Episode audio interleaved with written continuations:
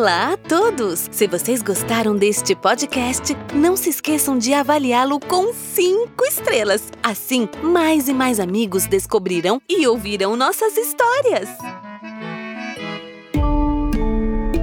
Papamba Originals.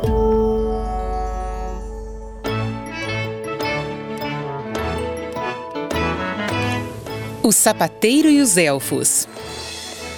Era uma vez um sapateiro que trabalhava duro todos os dias. Ele ficava tão cansado quando chegava em casa à noite que às vezes ia dormir sem jantar. Um dia, ao chegar à sua oficina, descobriu algo muito estranho. Um lindo par de sapatos novos o esperava em cima da sua mesa de trabalho. O homem ficou perplexo. Ele foi a única pessoa que entrou em sua oficina mas aqueles sapatos não estavam lá. Quem os teria feito?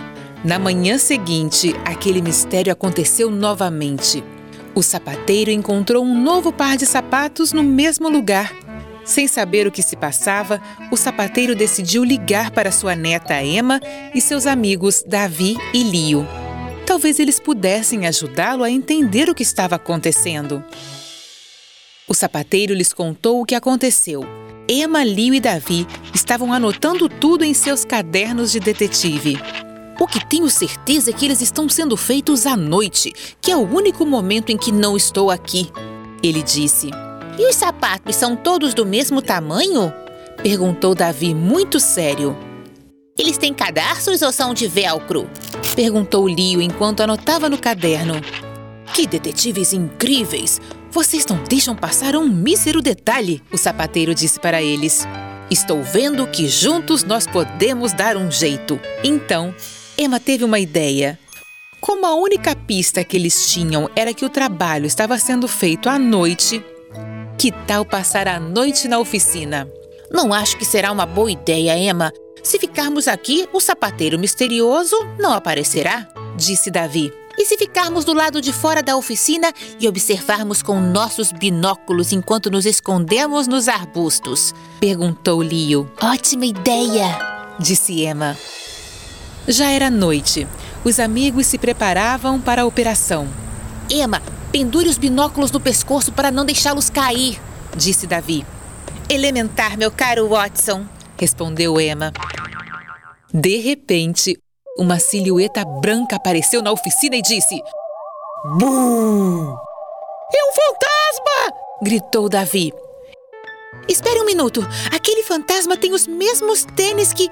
É você, Lio! disse Emma. Lio tirou o lençol branco e riu.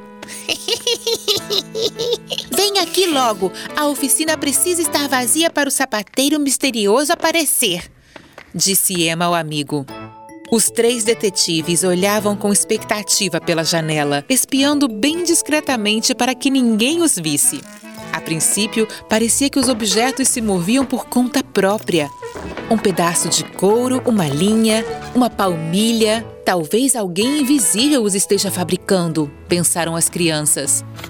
Mas quando ajustaram seus binóculos e se aproximaram da janela, os amigos descobriram que eram elfos pequenos elfos trabalhando em um novo par de sapatos.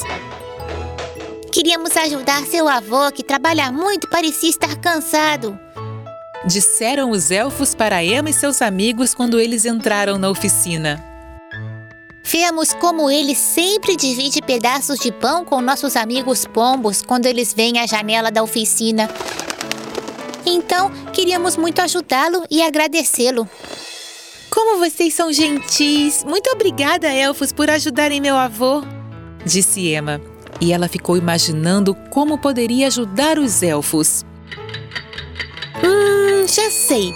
Você disse que seus amigos. Você disse que seus amigos pombos gostam muito de pão. Vocês também gostam? Sim, adoramos pão! Responderam os pequenos elfos. Que tal a gente ensinar vocês a preparar um delicioso pão caseiro? É uma receita que meu avô me ensinou, sugeriu Emma. Sim, seria ótimo, responderam os elfos. E assim, os detetives e elfos começaram a fazer a massa. Com farinha nas mãos, Eles começaram a amassá-la juntos enquanto os elfos contavam aos detetives atentos tudo sobre seu mundinho misterioso.